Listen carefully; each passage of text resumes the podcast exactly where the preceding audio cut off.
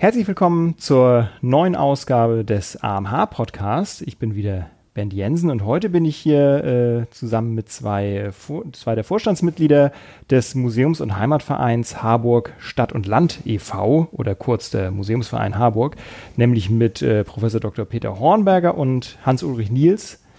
Schönen guten Tag. Äh, stellen Sie sich doch beide gerne mal kurz vor.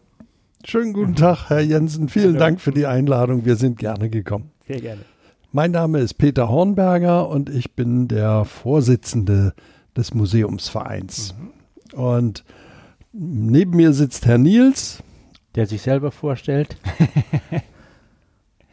ja, äh, mein Name ist Hans-Ulrich Niels und ich bin im äh, Vorstand eben für die äh, Mitgliederbetreuung zuständig. Mhm. Sehr gut. so viel dazu. Das ist schon mal gut. Ähm, Sie machen natürlich nicht nur, äh, die Vereinsaufgabe ist natürlich nicht Ihr Haupt, äh, äh, wie heißt es, Ihr Hauptbrotverdienst oder überhaupt kein Brotverdienst. Mhm. Was machen Sie denn sonst im, im wahren Leben, in Anführungsstrichen? Ja, ich bin äh, Professor für Maschinenbau als solcher berufen in Hamburg und ähm, bewege mich gerade auf meinen Ruhestand zu. Mhm. Also in Kürze werde ich äh, meine aktive Berufszeit beenden. Mhm. Und ähm, da werde ich dann vielleicht mich mehr um den Verein noch kümmern. Ja. die Zeit ja. da ist, genau. Gut, und mein, äh, ich bin, genieße schon seit zehn Jahren den Ruhestand und Aber. bin also Rentner, war früher in der Fernmeldetechnik äh, tätig und äh, bin heute mit dem Hobby Stadtführer, Gästeführer ah. nochmal beschäftigt und insofern gut, äh, gut beschäftigt nebenbei und ehrenamtlich. Sehr schön. Wenn Sie im Verein tätig sind, äh, der ja ne, der Heimatverein und Museumsverein Harburg ist, haben Sie bestimmt auch eine Verbindung zu Harburg, oder? Ja, also insofern, als ich in Harburg wohne, ah, ja, das schon äh, über 20 Jahre, aber ich mhm. bin kein gebürtiger Harburger, mhm. sondern ein zugezogener Harburger. Ah, ja. Und ähm, damit äh, gehöre ich eigentlich zur ganz großen Masse Harburgs, weil für Harburg schon immer sehr typisch war, dass die Leute zugezogen sind. Ah, ja. also auch, ja. um 1850 herum, da gab es vielleicht 5000 Harburger oder Menschen, die in Harburg gelebt haben. Und ähm, als die Erfassung am Anfang des Ersten Weltkrieges aufgehört hat, waren schon über 90.000 äh, Harburger in Harburg. Also das ist, das zeigt einfach, äh, Harburg ist schon immer eine Zuwanderungsstadt gewesen. Ja. Und heute auch. Also der ja. heutige Bezirk Harburg, der nicht vergleichbar ist mit der früheren Stadt Harburg, ähm, der hat über 200.000 ähm, so Einwohner. Hm. Ja, auch ich bin nur ein gelernter Harburger. Ich bin eben auch irgendwann äh, 1976 genau hier nach Harburg äh, gezogen, weil ich hier eine günstige, schöne Wohnung gefunden habe, habe mich hier wohlgefühlt und habe mich dann eben auch eben äh, aus Geschichtsinteresse eben in diesen äh, Verein begeben, irgendwann im Laufe meiner Zeit hier in Harburg. Ah, ja. Und habe das bis heute nicht bereut. Ja, sehr schön. Was macht der Verein denn so genau und äh, warum ist er so wichtig fürs Museum? Denn das ist er ja. Mhm. Also der Verein ist sogar älter als das Museum. Ah, ja. Also er wurde 1898 gegründet mhm. und eine der Aufgaben äh, die damals war, war die Einrichtung eines Museums. Ah, also ein Museum überhaupt zu erzeugen, erstmalig zu erzeugen. Mhm. Das war in einer Zeit, in der so ein Geschichtsbewusstsein entstanden ist. In ganz Deutschland war das so. Äh, die Zeit, in der Museen entstanden sind. Zuvor gab es eigentlich nur Kuriositätensammlungen mhm. in Fürstenhäusern. Also ah, ja. an solchen Stellen, die haben sich sowas gesammelt, damit sie ihren Gästen was Interessantes zeigen konnten oder so. Aber dieses Museum als Bildungsanstalt für die Öffentlichkeit, das kam dann erst ähm, wesentlich später. Ah, ja. Und ähm, hier in Harburg war es so, dass äh, die Stadtoberen, mhm. das waren die Hauptsteuerzahler nach dem preußischen Drei-Stände-Steuerrecht äh, oder Dreiklassensteuerrecht, mhm ähm, und das waren die Fabrikbesitzer hier in Harburg. Ah, und ja. einer von denen, äh, oder die zeichneten sich alle aus, aber einer dessen Name ist also hier besonders verankert. Das ist der Herr Helms, mhm. Senator Helms gewesen. Einerseits, weil er das sehr gefördert hat. Das haben seine Söhne äh, für ihn posthum weitergeführt. Mhm. Und die Helms Villa, die wurde dem Verein geschenkt ja. mit dem Ziel, dort eben die Sammlung äh, auszustellen. Ach, sehr interessant. An, in der Buxtehuder Straße ist das und äh, heute ist das Museum an einer sehr geschickten Stelle sehr zentral in Harburg angesiedelt. Also für Harburger Verhältnisse ein ganz idealer Platz. Ja, schön. Also das heißt, der Museumsverein hat sich schon, bevor es das Museum gab, ums Museum gekümmert. Und genau. Und hat das Fundament gelegt und wie gesagt, an dieser Stelle, wo heute das Haupthaus äh, steht, hier mhm. an der Knobstraße, da war ja eben bis äh, zum Zweiten Weltkrieg das äh, Krankenhaus Maria Hilf. Ach so. Das ist zerbombt worden und dann hat man eben äh, das Krankenhaus äh, ja verlagert an die Buxtehuder Straße mhm. und hat hier diese Fläche nach dem Zweiten Weltkrieg dafür benutzt, eines der ersten großen Museumsbauten von Hamburg hier zu ah. entstehen zu lassen. Mhm. Also beziehungsweise damals ja noch nicht Hamburg denn. Doch, der Hamburg, äh, seit 1937 ja. gab es ein Groß-Hamburg-Gesetz. Ach stimmt, das war noch Das alte Hamburg war einem gewissen Adolf Hitler zu klein als Kriegshafen. Und er hat gesagt, eben die umliegenden Gemeinden, die umliegenden Gemeinden sollen dazukommen, äh, unter anderem Harburg, Wandsbek, Altona und noch einige andere Gemeinden sind nach Hamburg dazugekommen. Einige andere Teile von Hamburg sind damals nach Preußen gegangen. Mhm. naja, ich meine, das Groß-Hamburg-Gesetz, das war ja noch viel mehr. Ja, das okay. Land Oldenburg ist im Rahmen des Groß-Hamburg-Gesetzes okay, neu geregelt worden. In der Pfalz wurden Dinge, das steckt alles im Groß-Hamburg-Gesetz. Ah, ja. Und die diese Zusammenführung des Hafens, das ist schon in den 20er Jahren gewesen. Geplant. Ja, genau. Also die, die Bestrebungen waren da. Aber da waren die Interessen Preußens und die Interessen Hamburgs und die konnten sich nicht einigen. Und Hermann Göring als Kultus, äh, als Ministerpräsident von Preußen, der hat gesagt, jetzt machen wir das, basta. Ah, okay. Das ging im Dritten Reich. Ja, okay. Und ähm, ähm, dieses äh, ja, ha Harburg-Wilhelmsburg mhm. ist 1927 entstanden. Und da kann man sagen, das ist entstanden, um zu verhindern, dass Wilhelmsburg nach Hamburg eingegliedert wird. Ah, okay. ja. Okay. Ähm, genau, soviel zur äh, Geschichte ja. erstmal des Vereins. Äh, was macht der Verein denn aber heute fürs Museum? Na, ich wollte eigentlich noch Achso, was ganz noch, anderes sagen. Ja, bitte. Ja.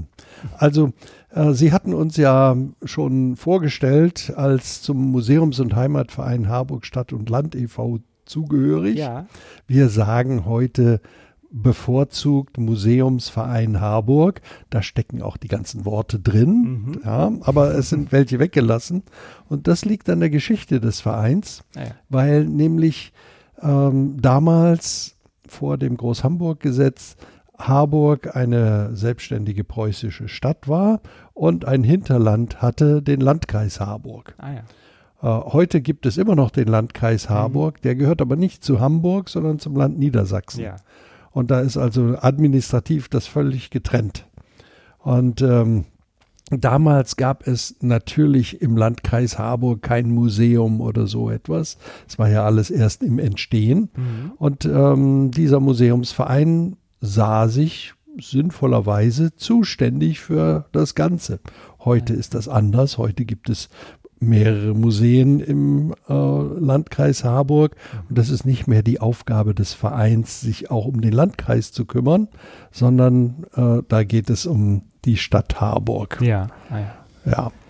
Wo Sie das gerade gesagt haben, es gibt auch eine interessante Verbindung zu dem Kiekeberg-Museum. Ja, das oder? stimmt. Ja. Das Kiekeberg-Museum ist aus dem Helms-Museum entstanden. Ja. Also es gab einen äh, Direktor, der zunächst einmal ehrenamtlich gearbeitet hat, dann Teilzeit gearbeitet hat und schließlich dann der Vollzeitdirektor des Museums wurde, äh, Willi Wegewitz, ja. ein äh, renommierter Archäologe des norddeutschen Raumes. Mhm.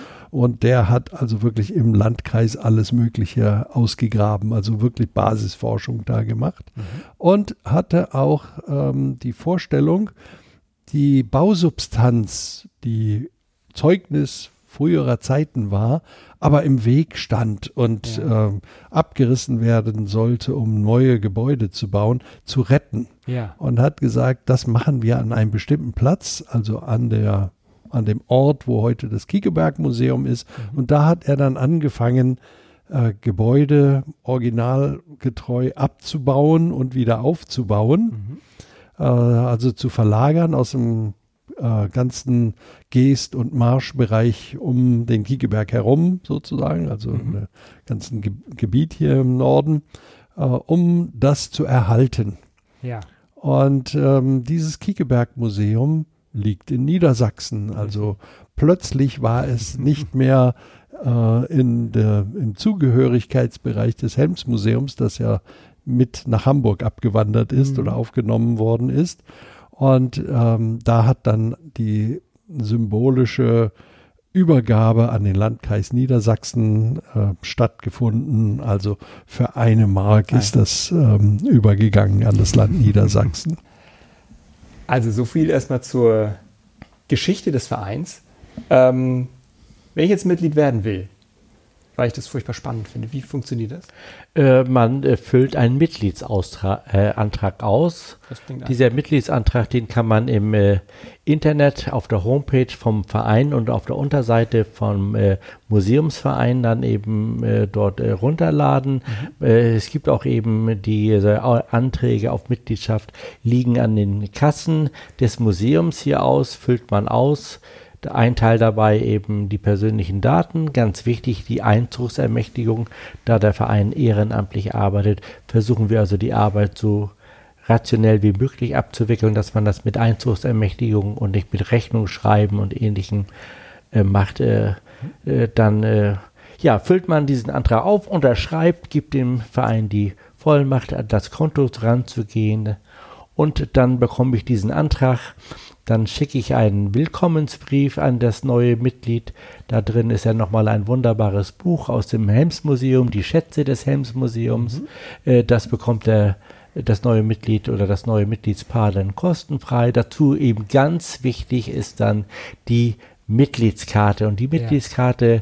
die zeigt dann eben an, dass man kostenfrei in das Helmsmuseum reinkommen kann. Man kann kostenfrei in das Kiegeberg-Museum reinkommen, unsere alte unsere alte Niederlassung im Landkreis Harburg und eben andere historische Museen kann man in Hamburg eben auch nochmal besuchen und äh, neuerdings eben auch nochmal das äh, Völkerkundemuseum ah, ja. in der Roten Baumchaussee. Insofern hat man ganz viele Vorteile, abgesehen von äh, anderen Dingen, äh, wenn man in den Verein äh, eintritt. Äh, wenn man eben interessiert ist an Museum, dann ist man bei uns wirklich sehr gut aufgehoben. Ja. Ja, und, und der Museumsverein macht auch Dinge mhm. für die Mitglieder. Da sind zum einen zu nennen die Exkursionen, die durchgeführt mhm. werden und die äh, Studienreisen. Mhm. Ähm, es gibt so eine Anzahl von Exkursionen, die jedes Jahr äh, durchgeführt werden. Das sind Eintagesexkursionen, selten mal eine Zweitagesexkursion. Mhm. Und ähm, da wird etwas in der näheren Umgebung äh, besucht. Ja. Ganz häufig machen wir das auch so, dass man mit der Bahn zum Beispiel dahin äh, kommen kann. Also da äh, ist das sehr individuell, wie man da, ähm, das erreichen kann. Mhm. Und der Museumsverein kümmert sich immer darum, dass das Programm stimmt und äh, das äh, bietet, was man so erwarten kann, nämlich Archäologie und Stadtgeschichte. Ja. Und ähm, das könnte zum Beispiel sein eine besondere Sonderausstellung an einem anderen Museum mhm. oder ähm, ein äh, neu eröffnetes Museum oder eine archäologische Stätte, ähm, wo ähm, Living History ähm, gelebt wird oder so etwas. Und das verbinden wir dann gerne mit einer Stadtführung, yeah. mit einem besonderen Schwerpunkt, der vielleicht etwas außerhalb dessen liegt, was äh, die allgemeinen Touristenprogramme anbieten, mhm. weil doch ähm, viele Leute bei uns sowieso daran interessiert sind, schon lange in Harburg wohnen und äh, vieles eben auch kennen, ja. aber man kann eben auch mal was ganz Neues kennenlernen, wenn man ähm, am, am, Rand äh, fischt, ja. sozusagen. und das Ganze ist dann auch verbunden mit der Möglichkeit, gemeinsam essen zu gehen. Äh, also wir kümmern uns da äh, drum, dass die Randbedingungen stimmen. Ja. Ähm, und die Teilnehmer, die kümmern sich darum, dass äh, das Zwischenmenschliche stimmt. ja. Also das passt dann ganz gut. Ja, ja und der, der, dann machen wir eben nochmal die großen Exkursionen, ja. eben äh, Reisen äh, zwischen 10 und äh, 12 Tage, wenn sogar manchmal auch 14 Tage, mhm. eben indem wir äh, viel weiter reisen durch ganz Europa zu archäologisch und stadtgeschichtlich interessanten Zielen. In diesem Jahr eben die Toskana Aha. und, äh, glaube ich, äh, am, äh, am, Ende der Reise auch noch ein bisschen Rom mitnehmen. Aha. Und dort sind immer besonders ausgebildete, besonders gute deutschsprachige Kulturhistoriker, mhm. Archäologen, also Fachleute vor Ort, die dort längere Zeit schon eben leben und arbeiten und auch Führungen machen, die führen uns dann eben dort äh, und zeigen uns das aus erster Hand. Das ist immer sehr, sehr interessant. Ja, das mhm. glaube ich. Und die begleiten auch die äh, komplette Reise. Ah, also ah, ja. von der Ankunft bis zum Abflug äh, sind die dabei. Man hat also einen äh, Ansprechpartner, den man dann kennt. Ähm, außerdem ist irgendjemand vom Vorstand auch immer dabei, der sich um die anderen äh, Dinge kümmert, die bei so einer Reise entstehen kann. Ja. Also wenn einer irgendwie Probleme hat oder sowas, Aha. dass der nicht so ganz alleine für sich da sich drum kümmern muss, sondern dass man dann da eine Unterstützung und Betreuung bekommt. Ja. Ah, ja. ja. Und ähm, das Kulinarische kommt nicht zu kurz. Ein Kulturprogramm ist immer dabei. Also ähm, es hat sich da äh, ein, ein Klientel entwickelt, dass das so gut findet, dass die immer wieder mitfahren. Klingt also ein bisschen wie, wie Studienexkursion in gemütlich. Ja. mit Freunden, aber Freunden, mit Freunden, mit Bekannten, mit bekannten ja, genau. Gesichtern. Und äh, ja, das wird also immer sehr, sehr schön und interessant werden. Ja. Aber es ist auch auf, ausgelegt auf unbekannte Gesichter. Ah, ja. Also wenn jemand ähm, nicht im Museumsverein mhm. ist und da gerne mitreisen möchte, das geht auch. Ah, ja. ähm, wir haben da so einen kleinen Trick eingebaut. ähm, für diejenigen, die nicht in, bei dieser Reise dabei sind, da kostet das dann ein bisschen mehr. Mhm. Und zwar ist das der Betrag, der für ein Jahr Museumsmitgliedschaft fällig wäre. Ja. Und äh, das nutzen dann viele aus, indem sie eintreten ähm, in den Museumsverein und als Mitglied des Vereins werden sie dann ja versorgt mit Informationen und Post und ja. kriegen mit, was man sonst noch alles mit dem Museumsverein erleben kann und machen kann. Und das hat äh, dazu geführt, dass da begeisterte Museumsvereinsmitglieder dann draus wurden.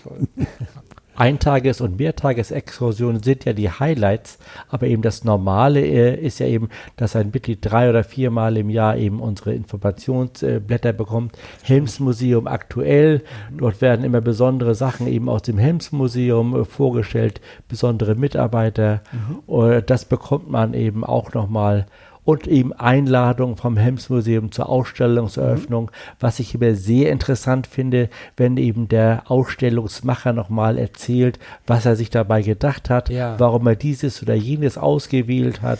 Das ist also, denke ich mal, immer ein Highlight, so eine Ausstellungseröffnung nochmal genau erklärt zu bekommen. Das gibt doch auch äh, oft äh, Sonderführungen für den, für den Verein, oder? Von den, von den Kuratoren der Ausstellung, oder? Ja, genau. Also das organisieren wir immer wieder äh, dass der Verein nicht nur in unserem Museum hier in Harburg äh, zu besonderen Veranstaltungen und zu besonderen Führungen eingeladen wird, ja.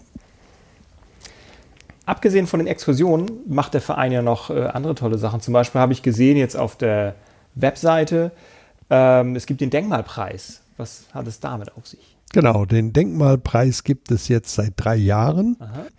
Und äh, wir zeichnen da ähm, Personen und Institutionen aus, die sich äh, besonders darum kümmern, erhaltenswerte Substanz ähm, zu, äh, zu fördern, äh, zu der Allgemeinheit ähm, zu zugänglich machen. zugänglich zu machen. Also im, äh, in diesem Jahr ist die alte Fischhalle äh, in Harburg ausgezeichnet worden. Da war es so, das geht auf äh, die Initiative einer Privatperson zurück. Mhm äh, die sich sozusagen verliebt hat in diese Fischhalle und gesagt hat, da will ich was draus machen. Ähm, und hat die mit Architektenunterstützung total ähm, renoviert, ähm, so dass äh, sie heute benutzbar ist. Also nicht in ihrer ursprünglichen Funktion als reine Lagerhalle, ja. ähm, sondern als Kulturveranstaltungsort. Mhm. Und äh, das ist auch sehr schön geworden. Und ähm, da haben, hat der Architekt sich sehr darum bemüht, die alte Bausubstanz deutlich zu machen. Also da ist ja mehrfach dran rumgebaut worden und da kann man ähm, erkennen, ähm, was da äh, passiert ist, baulich. Ähm, das ist also äh, aufgrund der besonderen Bemühungen des äh, Bauherrn äh, geschehen. Der musste die Verwaltung und die Politik Harburgs überzeugen davon. Die waren auch sehr leicht überzeugbar, also die waren begeisterbar dafür, das war auch deren Anliegen. Mhm. Äh, der Bebauungsplan musste geändert werden. Ähm, die Finanzbehörde musste überzeugt werden, weil die eigentlich äh, Geld verdienen wollten, indem mhm. sie das an einen Investor für einen Neubau äh, übertragen wollten. Jetzt ist es so, dass ähm, das Gebäude fertig ist und als ähm, Kulturzentrum äh, genutzt wird, also auch der Öffentlichkeit zugänglich ist und dass der äh, äh Eigentümer verpflichtet ist, das so zu behalten. Also er kann es nicht platt machen und was anderes drauf machen oder spekulieren damit. Und äh, er hat auch noch ähm, infrastrukturelle Aufgaben dort vor Ort. Also ähm, der Museumshafen Harburg ist dort untergebracht oder ah, ja. die Verwaltung, also der Museumshafen. Das ist die, der Verein, der sich um den Erhalt von Schiffen kümmert, mhm. die dann im Hafenbecken liegen. Mhm. Äh, aber die Zentrale ist in dem Gebäude drin. Ähm, und die Kulturwerkstatt. Ähm, die Geschichtswerkstatt. Äh, die Geschichtswerkstatt Harburg, die ist eben auch noch dort ah, ja. untergebracht. Ja. Und wo Sie gerade gesagt haben, dass es im dritten Jahr gibt es jetzt den Denkmalpreis. Was sind die anderen beiden? Das erste war der ähm, äh, Kulturspeicher am Kaufhauskanal, also das ehemalige Kaufhaus äh, Harburgs, ähm, ein Fachwerkgebäude. Äh, das ist auch Privatinitiative gewesen. Ähm, der Besitzer hatte das geerbt und hat gesagt, also da will ich was draus machen und ähm, hat richtig was reingesteckt und wollte das nicht nur als äh, Speicherraum äh, erhalten, sondern hat es eben so gestaltet, ähm, dass es eine Kulturveranstaltung, ein Kulturveranstaltungsort ist und eben jetzt eben Kulturspeicher heißt. Ah, ja. mhm. Richtig. Und oh. im zweiten Jahr ist dann eben die Technische Universität Hamburg geehrt worden. Sie hat ja das äh, Kasernengebäude erhalten können. Das war auch äh, lange Zeit immer eine Diskussion, das auch abzureißen. Mhm. Für einige Menschen gibt es immer noch unangenehme Erinnerungen an ja. Kasernen und was dort passiert ist und warum das passiert ist. Und eben die Universität hat gesagt, das gehört zur Geschichte von mhm. Harburg und das, äh, ge das Gebäude ist es wert zu erhalten obwohl es ja im Krieg teilweise zerstört worden ist und jetzt ist es eben mit einem Architekten einfühlsam eben wieder ergänzt worden und wieder in neuem Glanz erstrahlt. Da drin ist dann eben die Hauptverwaltung der Universität drin untergebracht. Da sitzt der Präsident mit seinem Stab mhm. und äh, einige Leute eben aus den äh, Führungsabteilungen sitzen dort. Im Flur sind immer sehr interessante Gemäldeausstellungen und Kunstausstellungen Aha. zu sehen. Aber wie gesagt, das Gebäude ist also jetzt eben mit äh, Hilfe von äh, den äh, Mitteln aus äh, Bund und der, der Hamburger Bürgerschaft eben äh, neu gestaltet worden. Und was für mich eben als Stadtführer so interessant ist, einer der besten Hamburger Architekten äh, aus dem Büro Gierkan, Mark und Partner, mhm. die haben also die Pläne damals konzipiert. Mhm. Und auch ähm, innerhochschulmäßig ist das ähm, einer neuen Zuführ äh, Nutzung zugeführt. Also dort sind Lernräume für Studenten, also ganz stark ausgebildet alles. Mhm. Ähm, also hat mit Kasernen nichts mehr zu tun, sondern ja. ist modernisiert und lernoptimiert. Ähm, und äh, die Studenten haben das mit den damals üblichen Studiengebühren bezahlt. So. Ah, okay. Also die sind dort drauf verwendet worden, um einfach die Studiermöglichkeiten zu verbessern. Toll, ja. Das ist in diesem Hauptgebäude der ehemaligen Kaserne auch untergebracht. Ah, eine andere Sache, die der Verein noch anbietet, jetzt äh, ganz neu, ist ja äh, eine Vortragsreihe. Genau. Gesehen. Da ist so, dass der Verein diese Vortragsreihe organisiert. Mhm. Und ähm, damit sie leichter merkbar ist, mhm. ähm, wird es so sein, dass an jedem letzten Donnerstag im Monat ein Vortrag stattfindet. Ja. Immer im Wechsel äh, Stadtgeschichte als Schwerpunkt oder Archäologie als Schwerpunkt.